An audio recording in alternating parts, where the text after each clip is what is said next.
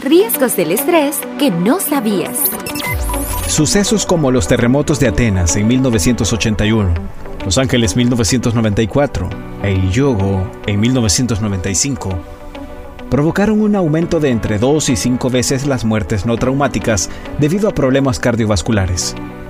Y en los atentados contra las Torres Gemelas de Nueva York, lo que las autoridades sanitarias detectaron fue un incremento en el número de disparos de los desfibriladores cardíacos automáticos implantados en pacientes para restablecer su actividad cardíaca.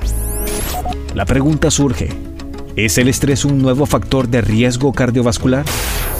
Para el Instituto del Corazón en Texas, los factores de riesgo cardiovascular se dividen en dos grupos, los principales aquellos cuyo efecto de aumentar el riesgo cardiovascular ha sido comprobado como la hipertensión arterial, colesterol elevado, entre otros, y los contribuyentes, que son aquellos que pueden dar lugar a un mayor riesgo cardiovascular, pero cuyo papel exacto no ha sido definido todavía. En esta categoría entrarían las hormonas sexuales, los anticonceptivos orales y, por supuesto, el estrés.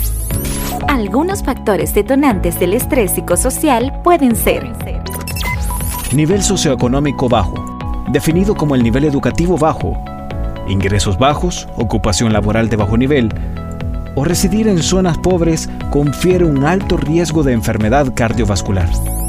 La falta de apoyo social. El estrés laboral.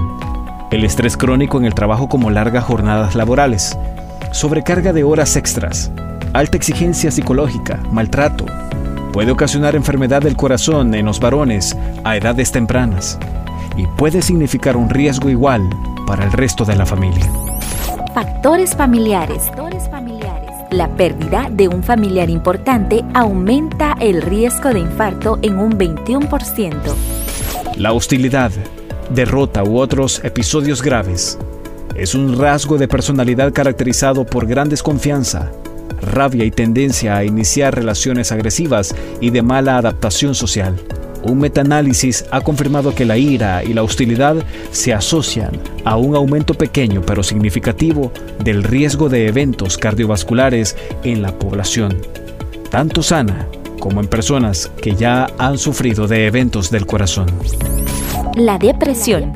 La gente que está socialmente aislada o desconectada tiene un riesgo elevado de sufrir enfermedades del corazón y morir prematuramente.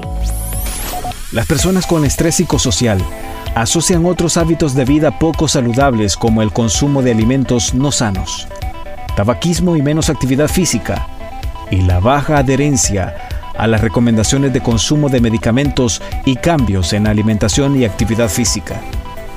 Por si fuera poco lo anterior, la depresión y el estrés también generan trastornos en el sistema nervioso que controla las reacciones de las vísceras de nuestro cuerpo, como el corazón, que acarrea latidos muy rápidos o anormales, el estómago, que puede modificar los patrones digestivos, intestinales, modificando los patrones defecatorios, afecta también a los pulmones y por ende la respiración. También se pueden notar cambios en los sistemas hormonales o endocrinos que dependen de la parte del cerebro que se conoce como hipófisis, la cual hace reacciones junto con el hipotálamo siempre del cerebro. Esto ocasiona cambios conocidos en la práctica cardiometabólica como procesos inflamatorios que pueden dañar la parte de las arterias que está más cerca de la sangre llamada endotelio. Y es allí donde ocurren los infartos y derrames cerebrales. Síntomas de alarma. Dolores frecuentes de cabeza, musculares y viscerales. Fatiga habitual. Aumento en la temperatura corporal. Sudoración continua.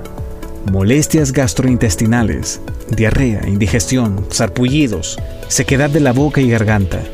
Alimentación excesiva, consumo de tóxicos, insomnio, tics nerviosos, irritabilidad pánico, déficit de concentración y memoria, miedos, fobias, mal humor, sensación de fracaso, disfunción sexual, problemas laborales, conducta antisocial. Estás escuchando Audios Saludables. Gracias a CCM, Centro Cardiometabólico. Recuerda que un estilo de vida activo viene acompañado de mucha salud. tengo mucho estrés. ¿Qué hago? Luego de saber las implicaciones del estrés en la salud, la indicación de evitar el estrés nos queda muy corta, por no decir imposible. El punto sería, ¿cómo aprendo a vivir con el estrés de forma que no afecte mi corazón? El tratamiento debe ser abordado desde la esfera personal y social. En ocasiones puede necesitar apoyo de profesionales en psicología. Lo básico es reconocerlo como un problema para darle tratamiento. Ejercicio. Muy pocas cosas son tan visibles como el movimiento. Es muy importante en la formación de la autoimagen. Hallazgos de diversos estudios indican, por ejemplo, que los hombres mejoran su autoestima tras un programa de entrenamiento con pesas. Se recomienda para mujeres ejercicios como el baile o clases guiadas. Investigaciones muestran que personas que disminuyen su actividad física tienen más tendencia a la depresión que aquellos que lo mantienen a lo largo de los años.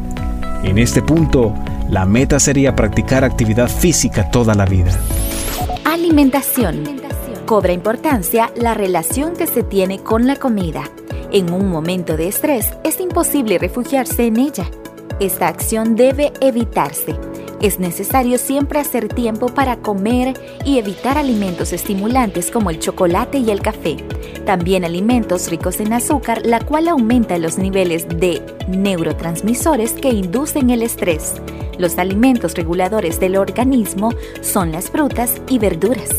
Un aporte de 5 frutas y verduras al día propone beneficios importantes. Higiene del trabajo.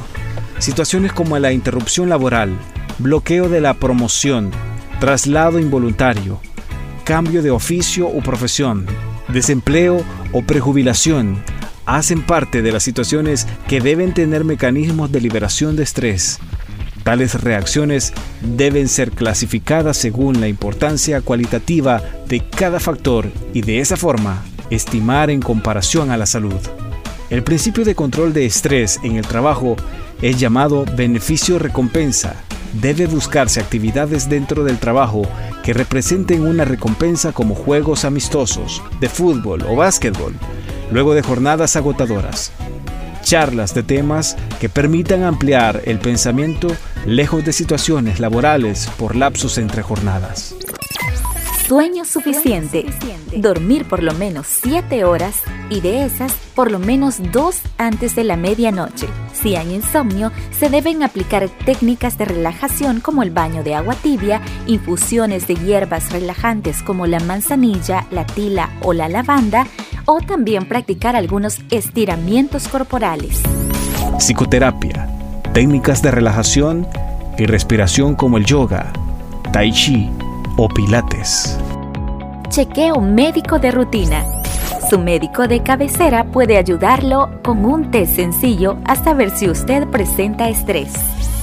Motivación y actitud positiva.